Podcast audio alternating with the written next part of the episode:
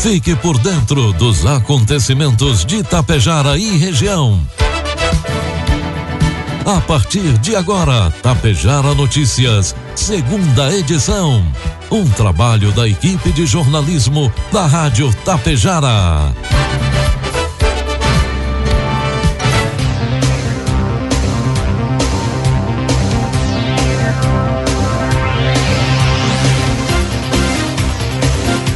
12 horas 33 minutos. Boa tarde. Está na hora aqui pela Tapejara FM 100,5. A segunda edição do Tapejara Notícias desta quinta-feira, 24 de março de 2022. 19 graus de temperatura, tempo encoberto nesse instante aqui em Tapejara. São principais destaques desta edição. Bombeiros voluntários de Tapejara atendem acidente com ônibus e vários feridos em Lagoa Vermelha. Água Santa instala letreiro na praça central do município. Ibiaçá participa de reunião com secretários das juntas de serviço militar e estrada de linha 13 está sendo recuperada em Tapejara. Tapejara Notícias, segunda edição, conta com a produção da equipe de jornalismo da Rádio Tapejara e tem oferecimento da Anglasa Comércio de Máquinas Agrícolas, do Laboratório Vidal Pacheco e da Cotapel. O período de colheita da safra 2021-2022 está se aproximando e, com isso, as preocupações em relação ao funcionamento de suas máquinas vão aumentando. Pensando nisso, a Anglasa conta com uma promoção de plano safra. Para você que tem interesse em revisar sua colheitadeira, trator ou pulverizador, nós estamos disponibilizando prazo de pagamento para 30 de abril entre em contato com o nosso vendedor da região, Alexandre Almeida, pelo fone 999 94 2465 e tire suas dúvidas. Anglasa, Rua Moron 424, bairro Petrópolis, em Passo Fundo. Rações Cotapel, matéria-prima selecionada. Acompanhamento veterinário de sua propriedade, garantindo um planejamento alimentar adequado, linha própria de sais minerais e formulação específica de rações, possibilitando melhor rentabilidade da atividade. A Cotapel leva até você o melhor resultado. Por isso, está desde 1985 ao lado de quem produz. Conte com o Laboratório Vidal Pacheco para realizar o teste de diagnóstico da Covid-19. Teste de antígeno com resultado em até 30 minutos. O Laboratório Vidal Pacheco possui uma unidade pertinho de você em Tapejara, na rua 15 de novembro, 121, em frente ao sindicato. Ligue 3310 1445. Laboratório Vidal Pacheco, unindo histórias, somando vidas.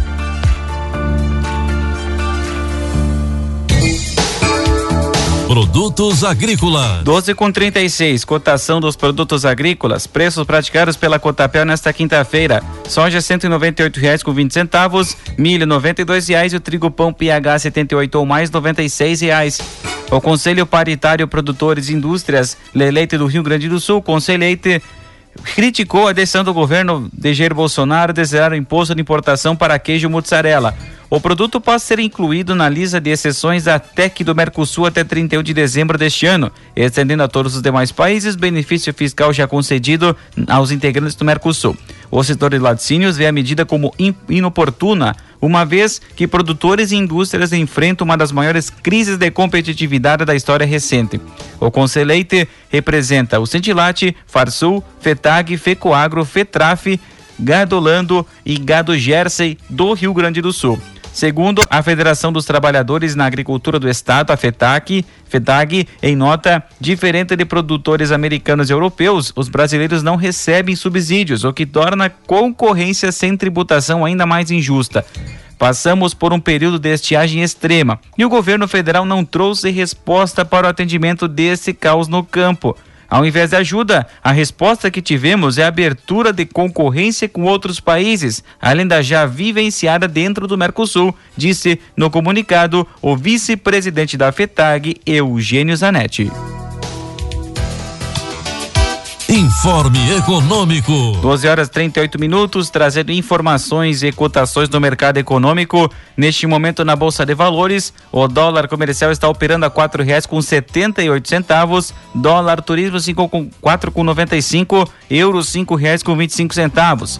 A cadeia brasileira de biodiesel movimentou 10 bilhões e meio de reais em 2021, segundo a estimativa da Associação Brasileira das Indústrias de Óleos Vegetais, a ABIOV, e do Centro de Estudos Avançados em Economia Aplicada, que classificou o indicador como PIB do biodiesel. A cifra representa em torno de 2% do PIB da agroindústria brasileira. Entre os efeitos indiretos ao movimentar o setor de serviços, a atividade contribuiu para a geração de 20,3 bilhões de reais. Segundo a pesquisadora da área de macroeconomia do CP, a Nicole Renault, o cálculo envolve atividades que fazem com que o biodiesel chegue ao consumidor final, como transporte e comercialização. Quando considerado o impacto a montante, a estimativa é de que a cada um real a mais de produção da atividade de fabricação de biodiesel, quarenta centavos são acrescentados na economia como um todo. Trata-se, de acordo com o Renault, de um efeito multiplicador, porque choques de demanda no setor mais do que quadruplicaram o seu valor em termos de impacto final na produção brasileira total. Previsão do tempo. 12 com 39 e 19 graus a temperatura. A formação de uma nova frente fria que está ligada à formação de um ciclone extratropical na Argentina está espalhando temporais por todo o Rio Grande do Sul nesta quinta. Esse sistema deve provocar chuvas fortes com acúmulos altos, trovoadas, eventual queda de granizo e ventania, com rajadas de vento acima de 70 km por hora. O mar agitado persiste no litoral norte e as ondas podem chegar a 2 metros de altura. Segundo a Clima Tempo, também há previsão de volumes altos de chuva nesta quinta nas regiões central, metropolitana e Campos de Cima da Serra, além da faixa oeste e centro-sul, Vale do Jacuí e Vale do Rio Pardo. No noroeste, o tempo fica totalmente encoberto, com chuva a qualquer hora e acumulados concentrados até o final da tarde. Há risco de alagamentos e maiores transtornos devido ao alto volume de chuva. A temperatura foi um pouco mais baixa do que a de quarta-feira, a mínima hoje, 7 graus, foi registrada em Pedras Altas, no sul do estado. A máxima de 27 em Quevedos, em Piau Grande, ambas na região central. Em Tapejara, quinta-feira amanheceu com tempo estável, previsão de tempo chuvoso ao longo do dia. Ainda teremos 10 milímetros de chuva até, o, até a noite e as temperaturas podem ultrapassar os 21 graus. Amanhã sexta, sol com pancadas de chuva de manhã e muitas nuvens à tarde. À noite, o tempo firme. 15 milímetros de precipitação, variação térmica entre 14 e 19 graus. Destaques de Itapejara e região. 12 com 41, a partir de agora você acompanha as principais informações locais e regionais na segunda edição do Tapejara Notícias. Um acidente com um ônibus na madrugada de hoje deixou 13 pessoas feridas. Pouco antes das 5 horas da madrugada, na ERS 126, entre Lagoa Vermelha e Sananduva, próximo ao trevo de acesso à comunidade dos Três Pinheiros. De acordo com os indícios do local, o utilitário emplacado em Ibiraiaras trafegava no sentido Sananduva e saiu da pista logo após passar pela ponte do rio Forquilha. O veículo chegou a atingir o muro de produção da ponte antes de tombar a margem direita da rodovia. Informações preliminares apontam que o ônibus transportava trabalhadora de uma empresa de Tapejara. O comando rodoviário da Brigada Militar atendeu a ocorrência e buscou descobrir as causas do acidente. O motorista do veículo ainda não foi identificado oficialmente. Todos os ocupantes do utilitário foram removidos ao Hospital São Paulo de Lagoa Vermelha. Conforme a unidade de saúde, os pacientes estão estáveis e não correm riscos. Eles têm idades entre 22 e 48 anos. Corpo de Bombeiros Militar de Lagoa Vermelha, SAMU de Lagoa Vermelha e Sananduva, Bombeiros Voluntários de Sananduva e Itapejara, Equipe Anjos Resgate de Lagoa Vermelha e Secretaria da Saúde de Caseiros atenderam a ocorrência, assim como Brigada Militar de Lagoa Vermelha e Comando Rodoviário da Brigada Militar. O trânsito chegou a ficar totalmente interrompido durante o atendimento às vítimas. Depois das sete e meia, a pista voltou a ficar fechada para a remoção do veículo. Na tarde da última terça, a Brigada Militar realizou a entrega de novas pistolas para o efetivo da Brigada Militar de Coxilha. Na cerimônia de entrega estiveram presentes terceiro, o comandante do terceiro RPMON, Tenente Coronel Marco, o subcomandante Major Jefferson, autoridades e convidados foram entregues cinco novas pistolas Taurus TS 9mm. A aquisição e destinação das pistolas partiu de um grupo de agricultores locais apoiando o trabalho desempenhado pela Brigada Militar em Coxilha. No mundo, principalmente nas cidades turísticas, há sempre um letreiro bem grande com o nome do local para que turistas e locais tirem suas fotos e compartilhem nas redes sociais. Agora, Água Santa conta com um letreiro no coração da cidade, na Praça Central Avelino Júlio Pimentel. O novo cartão postal foi instalado em área de fácil acesso para crianças e adultos de todas as idades. O objetivo da instalação do letreiro foi de despertar nas pessoas a sensação de pertencimento à cidade. Agora, mais do que nunca, os cidadãos podem declarar o seu amor por Água Santa. A prefeitura iniciou uma campanha nas redes sociais, instigando os cidadãos a mostrarem todo o seu amor pelo município, para que façam uma foto junto ao letreiro e marcando as páginas oficiais da Prefeitura de Água Santa no Facebook e no, e no Instagram, usando a hashtag Eu Amo Água Santa. Você também pode enviar a foto para a assessoria de imprensa através do fone 54 991 37 2800, que aí será publicada nas redes sociais do município. 12 com 44, 19 graus a temperatura. No último dia 14 de março, estiveram reunidos na sede do Sindicato Rural de Passo Fundo os secretários das juntas de serviço militar da região Polo Passo Fundo. O primeiro-tenente, senhor Jorge Almerindo Carvalho, chefe do PRM, coordenou a reunião junto com a sua equipe de Santo Ângelo.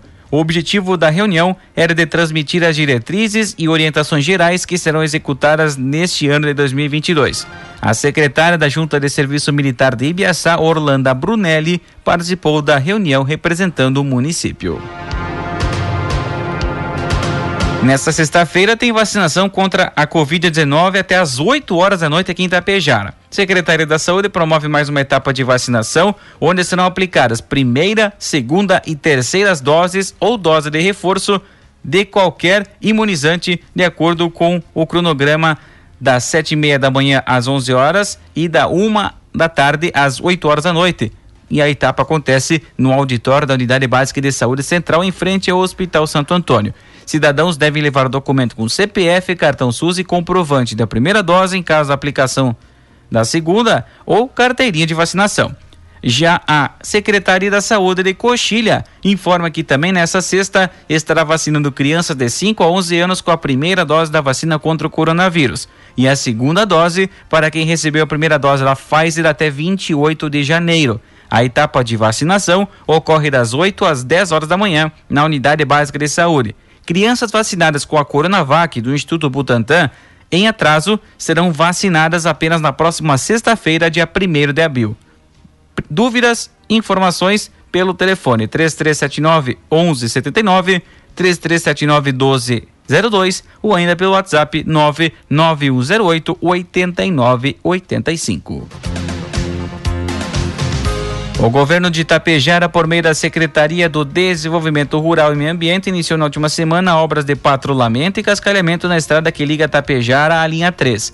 A ação foi realizada devido à instalação da rede de efluentes da empresa Italac em uma das laterais da via, em um trecho de aproximadamente 9 quilômetros.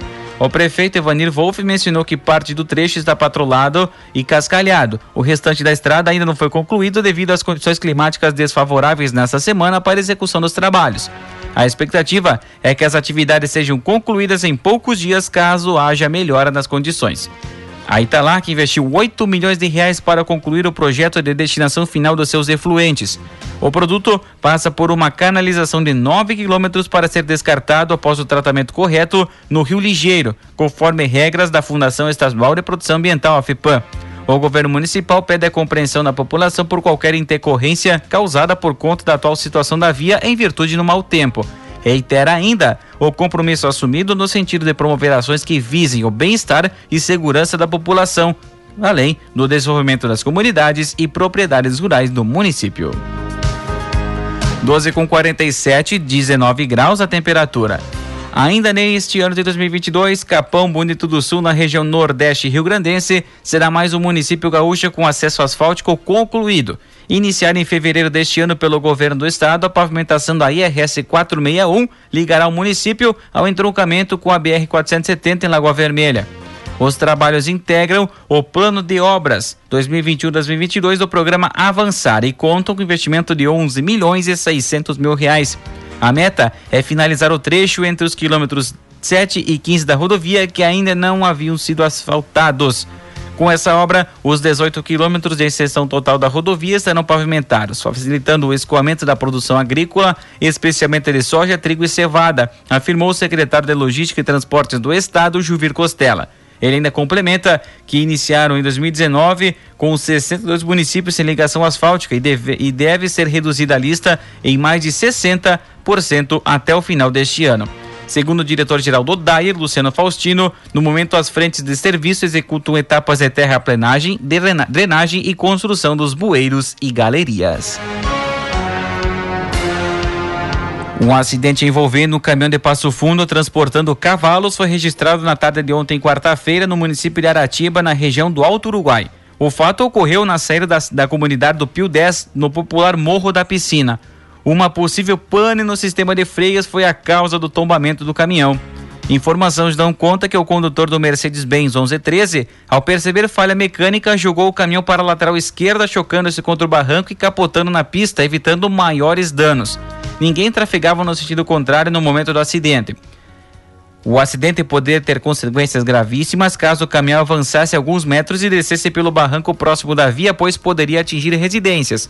Os cavalos ficaram encarcerados na caçamba até o momento do resgate, que foi realizado com auxílio dos bombeiros voluntários de Aratiba e por populares.